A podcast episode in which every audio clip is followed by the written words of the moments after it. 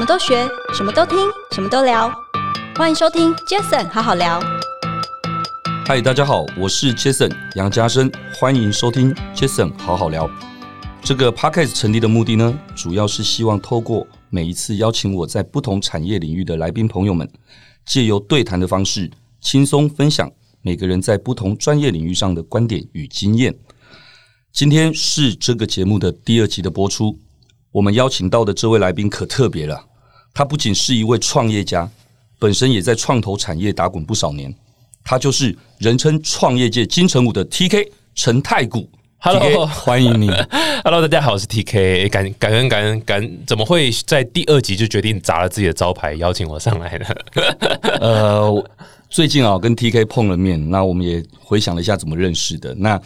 跟他聊完之后，我确定一件事情，他是一个非常资深而且非常有经验的一个 podcaster，所以我第一个想法就是，如果我能够邀请他来到我的节目，应该会让我节目除了增色不少之外，最主要是可以让我心里头比较安心。没有了，没有了，太客气，太客气，大家都看得出来，你就是要蹭我流量而已啦。哎、欸，还讲那么多，其实 确实就是这个回事。没有开玩笑，开玩笑。对对，哎、欸、，TK 啊，哎、欸，我们那天有聊了一下哦，我们认识，我记得好像是在一五年。一五年的那一次资策会在空军总部的这个举办的创业竞赛中认识，那时候我当评审，对，然后 TK 在台上是主持人，主持，对。对，那一次我的印象非常深刻，嗯，因为我整场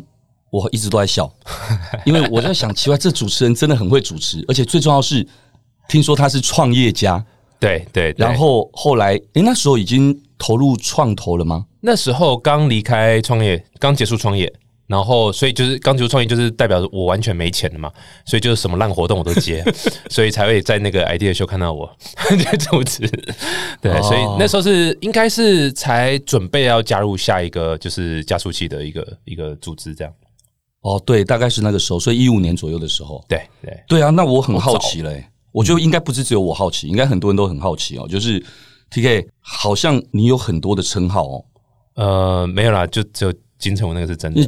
啊啊啊！真的吗？呃，我这边看了一下，好像有好几个哦。创业界金城武是人，创业甘道夫是是，连续创业家，创业界饶舌天王，还有创业园丁。TK 人称最喜欢哪一个？最喜欢哪一个？哎、欸，不不哈拉，最喜欢的其实是创业甘道夫，因为这这里面其实真的是我自己取的，就只有创业甘道夫，其他之后都是人称。就大家都说，比如说创业界金城武，大家就很明显，大家就以貌取人嘛，就是看到我长得像金城武，就说我是创业界金城武，这没有什么意义嘛。我我我是不把这个放在心上的。然后甘但甘道夫是就是 Gandalf 嘛，就是魔戒那个角色嘛，对，那他其实就是在帮呃那个那个 Frodo。把戒指丢到火山去，反正帮助 Frodo 去完成一件事情。是，那他自己有见识过很多东西啦，知道哦哪边要注意什么，哪边注意什么，然后协助 Frodo 去完成这件事情。所以我其实结束创业的时候，后来加入加速器啦，或者创投，其实就是抱持这样一个概念，就是说，哎，我希望可以把我经历过的血与泪，然后去让。嗯呃，那下一个 Frodo 去少少少碰一些挫折，或者少少走一些冤枉路的概念，这样，所以就有这种方式，嗯、绝对不是外面说什么，人家讲我都会 You shall not pass，这样不是不是那个，是是希望可以帮助创业家这样。哎、呃，我觉得 TK 刚刚这么说，我我非常认同，因为其实创业的朋友们哦，包括我们自己也是，其实，在过程当中就是瞎子摸象。对啊，就是摸石头过河。所以，如果能够在创业这条路上面能够少走一些弯路，有一些前辈啦、朋友们可以跟你分享的话，其实是真的很好。对啊，对，mentor 的机制超重要，因为像在欧美，其实非常重视这种 mentor 机制，就有一个走过的人，不管是 angel investor 这样的角色，或者是就是某一个你这个产业的大大，然后他来帮助你一起来这样把这个事业做大。这个这个是在欧美是很盛行的，那台湾相对少一点。比较可惜，呃，当然对，没错。我想，因为有创业的经验哦，不管创业的经验的过程是血是泪，可是至少因为创业的经验，可以让 TK 在后来不管进入到创投产业，嗯，或者是 maybe 我们等一下稍后可以聊到一下，因为我知道 TK 接下来有重要的一些计划，是是，对不对？那我觉得在这个部分来讲，创业甘道夫是一个非常好的一个人称的名字，不对，那是应该是你。自称，你自自称啊诩对自诩就是创业甘道夫。那当然，我们大家还是知道他就是创业界的金城武。是是是，对对这一点他。也从来没有否认过。我完全承认这个一概全部概括接受。有人说什么吴彦祖啦，什么布莱德比特，啊好啦好啦，都都承受，都可以吗？都可以都可以，那有没有必要争论这种东西嘛？就事实就事实嘛，对不对？对对对对对，我想 我想 T K，我刚刚跟 T K 说一句话说，你说怎样就怎样。对，传达一个概念给大家，这个讲久了就是你的，哎，这跟人家说的哦，戏棚下站久了站久了就是就是你的。对对对诶对，其实这说实话也是真的。真的啊，对啊，因为洗脑大家我是金城我，大家就觉得我是金城武。为什么？我觉得 T K 太可爱，太可爱。对对对，好了，那 T K，我想我们刚刚聊到这个，那我觉得刚刚已经提到了两个角色哦，一个是创业家，对，好，创业者、创业家，一个是投资者，也就是创投这个产业。那当然，我觉得诶，可以小小的分享，因为我自己创业这第十五、十六年，那在这两三年，我也自己开始尝试着，呃，也是像你刚刚想的，就是我希望可以帮助身边的一些不管新创团队或一些朋友，能够少走一些弯路，没错或者是因为我这边有一些我自己的资源，嗯哼，那我一点点的一些力气，我可以去帮助别人，也可以帮助我自己，所以我也自己有一点点的小小的投资。那所以我们来聊聊，简单聊一下好了，创业家跟投资者这两个身份，你那时候在转换的时候，你觉得你有没有什么样的一个心路历程跟大家分享？有啊，其实我那时候在创业的时候，我一直觉得说，妈，那么创投，干这只是出一张嘴而已，有什么有什么有什么屁用？就出一张讲讲话而已。那我自己后来当了创投，在桌子的另外一边，我就觉得说，诶，我当初讲的没有错啊。蛮多真的是出一张嘴而已，没有。但应该说创投的，呃，我自己个人来看啊，投资人然后创投啊，绝对呃是要依靠创业家的成功，他才有办法成功。那创业家有时候是不一定会需要拿创投的钱，所以某种程度，其实我觉得创业如果真的要比一个高下，创业家其实更重要。Compared to 创创投，嗯，那呃，但是因为台湾你知道，就是或者是其实整个文化世界的文化就这样，就是说有钱的总是讲话会比较大声嘛，所以某种程度上，台湾的这个现象更明显，就是好像创投会是一个高高在上、高不可攀，然后大家去求他啊，拜托你给我钱的角色。但其实呃，说老实话，刚我是我个人觉得其实是相反，应该是创投要去靠创业家，创投去求创业家说，拜托你给我投资，因为你是很好的标的。这样说老实话。创业家真的是辛苦太多了，我觉得要要做一个新事业，或者说或者甚至既有事业，你要把它做大，哇，这真的是比你要去投资到好标的，投资什么，哇，这个还要难很多。所以其实我是非常非常 respect 创业家，嗯，respect，我完全认同哦。可是其实从创投的角度，最近我很喜欢一个字眼哦，创投或投创，投创啊，我觉得投创。我对投创的定义是比较像是投资新创，嗯，那创投是啊，你说创业投资，那这创业投资，你说我自己从一直以来，我觉得我还是创，我我我是创业者，那我我十五年了，嗯哼，可是新创可能是一年，嗯，两年内的一个这样的新创，所以这是一个我觉得最近有常听到的一个名词，或者我自己很喜欢的一个感觉。那另外一个是，我觉得投资有分财务型的投资。就比较像是所谓的传统呃 VC，呃不能说传统了，就是我们都知道的所谓的财务型的投资，就 VC。那一种比较像是所谓的企业型的或策略型的投资，我把它姑且白话文叫做做生意的投资。嗯，对。那这个你怎么看？因为我觉得从创业者的角度来讲，面对这两种不同的投资类型，其实我觉得心态差很多。哎，嗯，对对对，没有，我觉得我觉得从新创的角度来，如果是真的是新创，你说 A 轮或 A 轮以下的。我觉得肯定是不要找，不是说不要找，尽量不要找纯财务型投资，就是越越多是策略性投资，或者说钱之外你可以帮助到你是最好的。那策略性投资可能有些是企业投资，那就是说这个企业是在我这个产业里面可以帮我。可能带来更多的客户群，或是补足我不不足的那一块，或者我们有很好的 synergy。那如果这样的投资是是最棒的。那如果说是找创投的话，虽然创投稍微偏策略型一点，但是有些创投他们特别是在某个产业，其实也是很有他的能力的。可能某个创投在特别在医疗这一块是特别懂很多，他可以帮你敲一些医院的门，他可以帮你签一些业务，他可以帮你拓展到其他地方。有些创投是特别对日本市场、东南亚市场或者什么的，所以。要看你去找哪个创投会会对你的帮助蛮大，然后不尽量不要是单纯说好了，我就我就我就找任何一个愿意给我钱的，反正反正你给我钱就钱就钱啊，你不要来管我在做什么。在早期我是不太建议这样做。哇那个 TK，我觉得我们为什么聊得来？因为我觉得我们有一样的共识，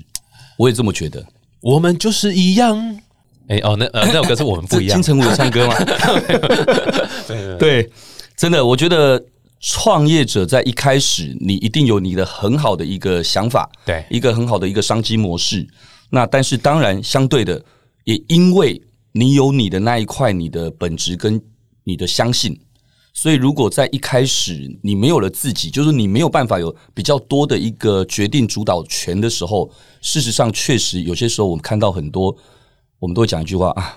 投洗下去了，嗯，所以就只能怎么样就怎么样。可是可能不见得在第一开始他就已经做到了他的一个一个里程碑可以继续。但是我完全认同，所以这就我说的，我们大家在讲什么孵化器，在讲什么后面的加速器等等这些。可是其实几年前我就跟朋友说，我说搞不好孵化器跟加速器中间应该还有一个叫做活化器，就是活化器。啊对，就是这是我自己觉得的。为什么？因为我认为零到一。一到一百绝对不是只有两个，对，零到一还有需要孵化，对，可是，一到一百绝对不是一个加速就可以，嗯，因为你如果没有到二十三十，你凭什么有本事加速？嗯嗯，所以一到二十三十或许就是一种活化，对，那这个活化在我自己心里面，我觉得它就比较像是策略型投资，或者是企业型投资，或者是 anyway，就是是这种感觉。所以刚才 TK 很谢谢，因为 TK 刚。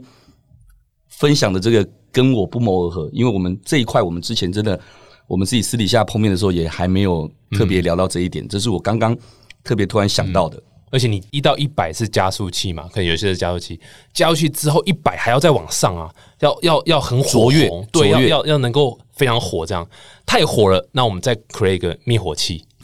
就可以把火灾灭掉。对对对对，对不起，没关系。刚说了，TK 说，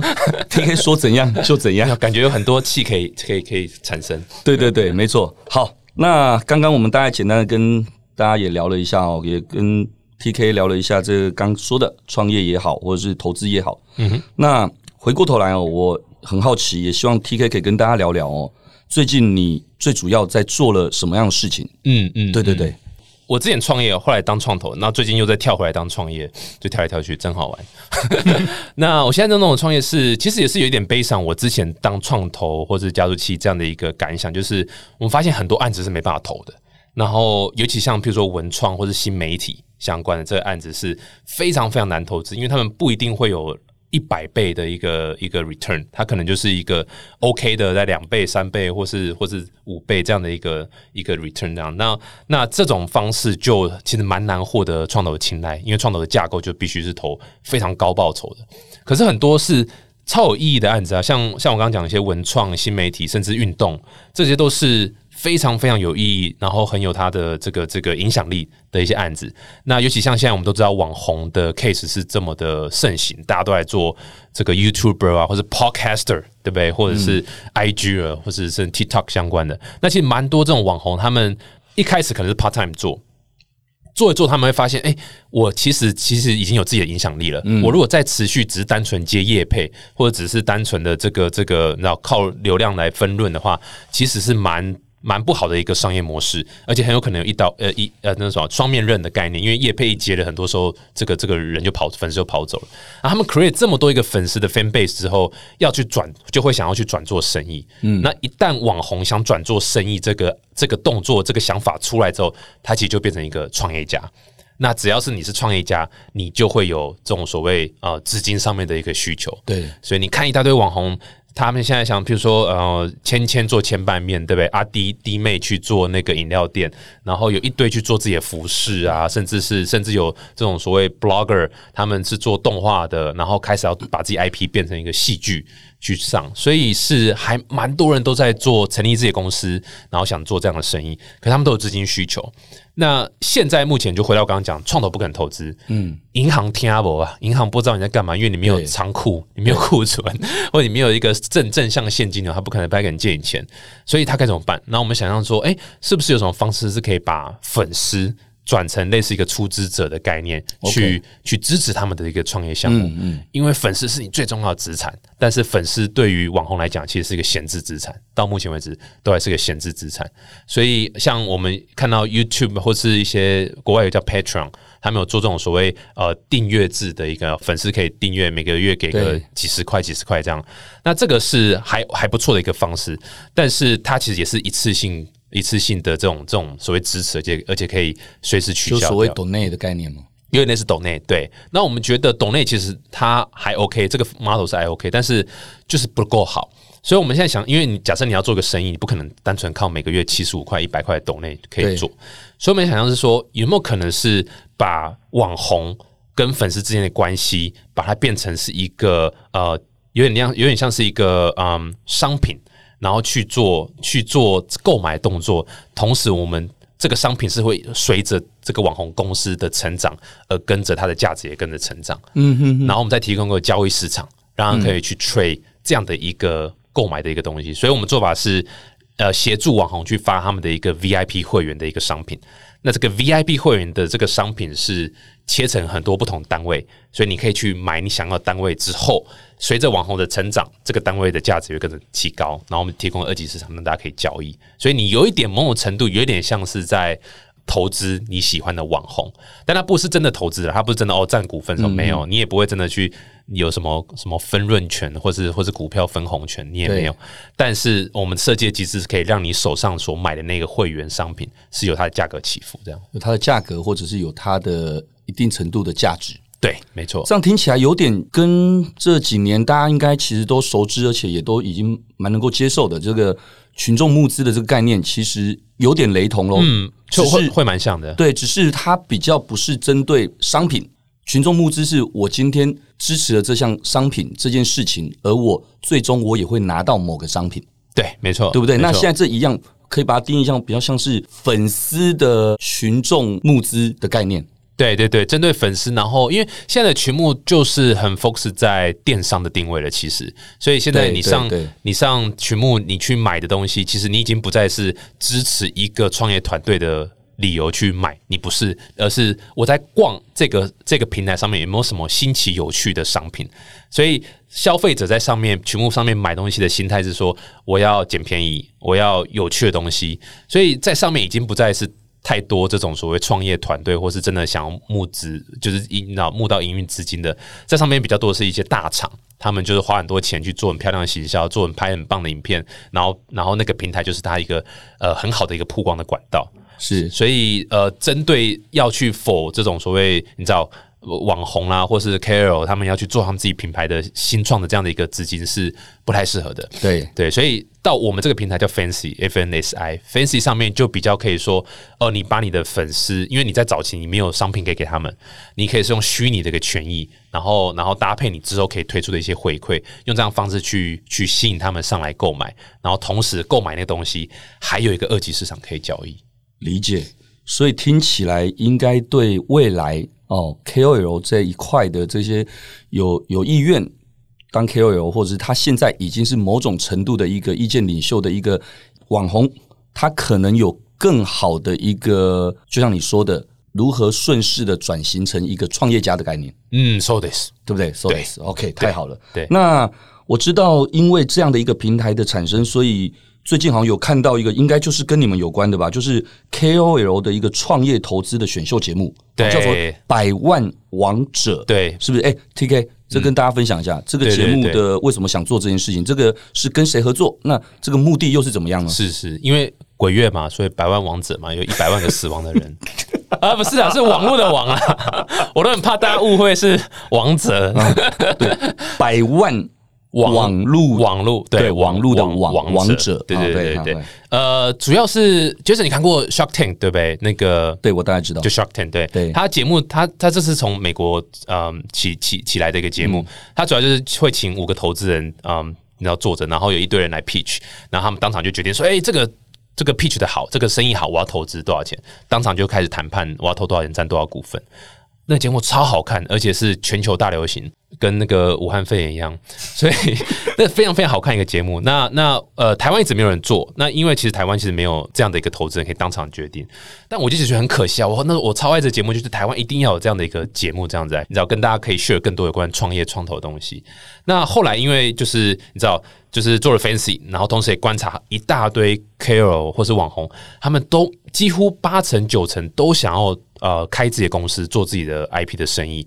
但是他们对于商业经营这一块其实不是那么理解，然后也不是很清楚说我怎么去跟投资人拿资金，所以很多人都是用叠交叠交的方式去去去，到头来才知道说到底怎么拿钱这样子。那我觉得是非常非常可惜，所以。我们想要做一个方式，说可以跟呃这些 Carol 就是嗯传达这样的观念，说，诶，其实你想创业是非常再自然不过，而且我们非常非常的嗯鼓励也支持。那只是说在商业的呃募资上或什么，你应该要注意什么点，好像比如说股权的或者募资怎么谈判什么。那如果说只是单纯写文章来给他们看，或或是对不对？就是就就训掉嘛，人家是 Carol 哎，所以要要用网红听得懂语言。所以我们那那时候想象说，诶。我本来就想做 Shark Tank，然后现在又有要教育，比方说不要说教育，就是分享这样的讯息出来，那倒不如结合就变成一个 Shark Tank 的形式，一个一个一个节目的形式。所以我们邀请了五位投资人，嗯，当场可以投资的哦，不哈拉，他们每个都签约，一定要丢钱的，不是那种看一看就哦，我有兴趣，我们我们再联络，不是那种，是一定要丢钱，不是节目效果就对，不是节目效果是是真的。然后呃。他每一个来 pitch 的创业家都是网红的背景，那他们都有一个生意要做，然后就有这样子让最透明真实的方式呈现投资人和和创业家之间的一些关系，这样很好看，非常好看，因为是我做的，我总不能讲不好看吧？坦白说，我觉得像过去在中国大陆，其实本来就有像投资的一个创投的那种节目，对，那是真的就是呃一个创业者。他把他的一个 BP 项目在很短暂的一个有限的时间去做 pitch，然后下面很多的 VC，对，其实我们简单讲就是，其实都是同样的类型，没错，只是差别是那个创业者可能没有人认识，但他要把他的 BP 引起别人的一个注意。嗯哼，可是网红当然最终还是要有个 BP 来引起别人的注意，可是他本身为什么叫网红？为什么叫 KOL？他一定程度的。有了他在某个族群的一个影响力，没错没错，对不对？其实是同样的一件事情。那我觉得几年前就一直在想，为什么台湾没有机会有这样的一个电视节目？所以我觉得有这样的一个这个节目，我真的我认为我自己都会非常期待哦。那这个节目预计大概什么时候会有可能上线，让大家看得到呢？九月十八号晚上九点半，在三立 Video App 首播。有好像好像节目的预告。这，这是你录的吗？没有，不是。对，九月十八号啊，晚上九点半，我们是跟三立合作，所以三立有一个 OTT 的 App 叫做 Vido，应该没有人知道三立有一个 App，对不对？应该没有人知道。Vido，我现 我现在知道，现在知道，对，帮忙宣传啊，他们叫 VIDOL Vido，然后就是也是一个 OTT 的 App，然后我们会跟他首播，然后隔周一每个隔周一会在 YouTube 上面上。我非常棒哦！我大概其实，在刚请教 TK 之前，我也大概了解了一下。对，没错，自媒体的创作者哦，成长到一个阶段，他很自然的，就像刚刚 TK 说的，他会成为一位希望，或他本来就会很顺势而为的成为一位创业家。那以经营他的品牌的 IP 啊、生意等等这些为方式，将自己常年经营的这个人气，能够把它价值化。嗯哼，对。那我觉得这件事情，如果又把它投以不是只有传统的经济合作的思维。而是真的，它就是一家公司，然后它该有一家公司该有的所有的元素，包括投资者，只是它里面多了一块是什么？是所谓支持他的粉丝。对，好，所以我觉得这件事情真的非常值得大家去期待哦。那这一点我觉得非常棒。就是那个刚好提到一个重点，就是经济模式，我可能也稍微简单补充一下，因为如果看这个新闻媒体，或者是甚至是就是 even 到现在。只要看到有艺人或是经纪人出来，就是你知道就在哭啊或干嘛的，都是因为经纪约毁约啦，或是哦艺人长大然后跑走啦，或是干嘛之类，都是一定是出问题。那为什么会有？一直层出不穷这样的问题出现，是因为经纪约本身就不是一个长久经营的模式。我这边也是，就是假设听众有人是在经营经济这一块的，呃，你们真的要很小心，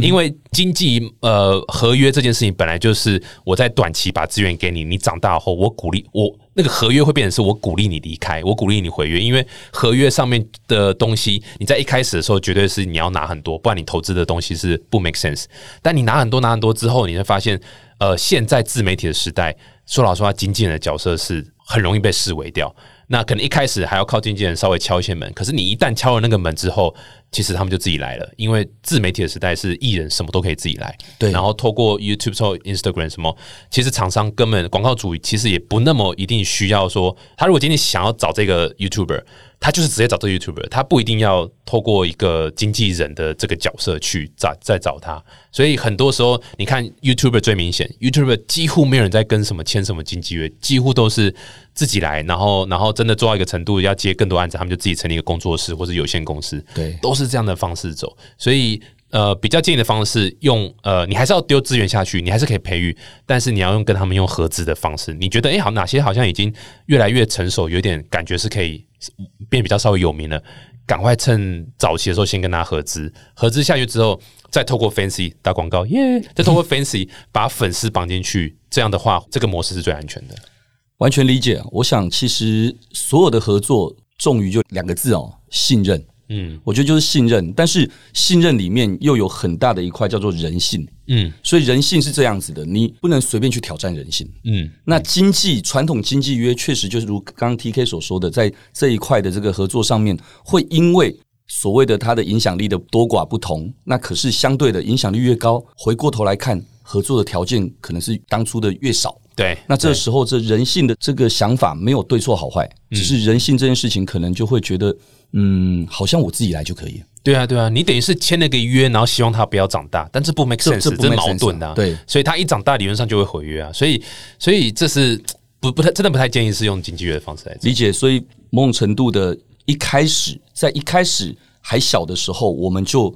有了一个不能说自律，但是确实也是一个我们给自己的一个范畴。这个范畴是告诉我们自己。不忘初心嘛？对，就是在你做的好的时候，其实你还是要回过头来想感恩，感恩过去可能这一些伙伴、嗯、这些粉丝、这些什么等等的。我觉得这有些时候，刚我说了，这这真的就是过了才知道。那所以我觉得，在从这个信任的这个基础，这个我非常认同刚刚您提到这个分析。这个那后面我觉得我们刚刚提到了，因为刚刚说 TK 是一个创业家，那他也是一个创投者。那刚刚我们提到他。聊到他 Fancy 的这样的一个非常好的一个题目，我们也拭目以待。那我简单也后面也了解一下哦，就是诶，那 TK 最近有没有一些在你创投的这一块的一些投资项目，有没有一些什么样正在进行的或者是方向？你说你说创投公司还是对创投公司，或是你投资的这一块的这个部分？嗯，我们其实创投的部分来讲，呃，大致上其实你知道，应该说创投的这个产业本来就是有点是跟着趋势走了。所以现在其实还是流行蛮多，就是不管是 AI 啦，或者是这个所谓的 software 相关，就 enterprise software，这这一块还是还是蛮主流的这种 to B 的 software。那当然，另外一块也是因为疫情的关系，所以蛮多这种所谓远端相关的，不管是远端的医疗，或是远端的嗯旅游，或是远端的呃这种我们讲外送，或是相关这种这样体验。这块也是现在蛮多 VC 会去会去观察的，对啊，所以其实还蛮广的，也并没有到特定说就是哪一块为主这样。我创投是看蛮多的，理解。我想前阵子才听朋友说，他们看到了看生计，嗯，那生计是一个刚需嘛，对，生计。那还有刚提到的 AI 科技，嗯哼，那再来可能就是文创，嗯哼，我觉得很多人会去朝这些方面去想，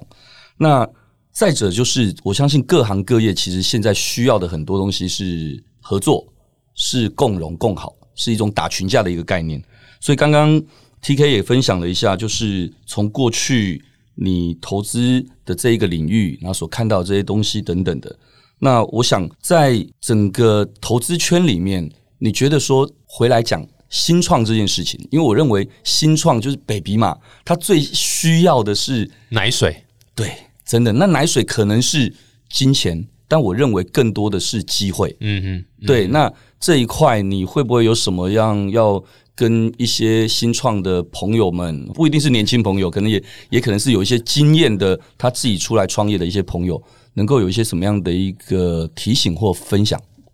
呃，机会吗？针对机会的，针对机会的部分。呃，机会的部分，说老实话，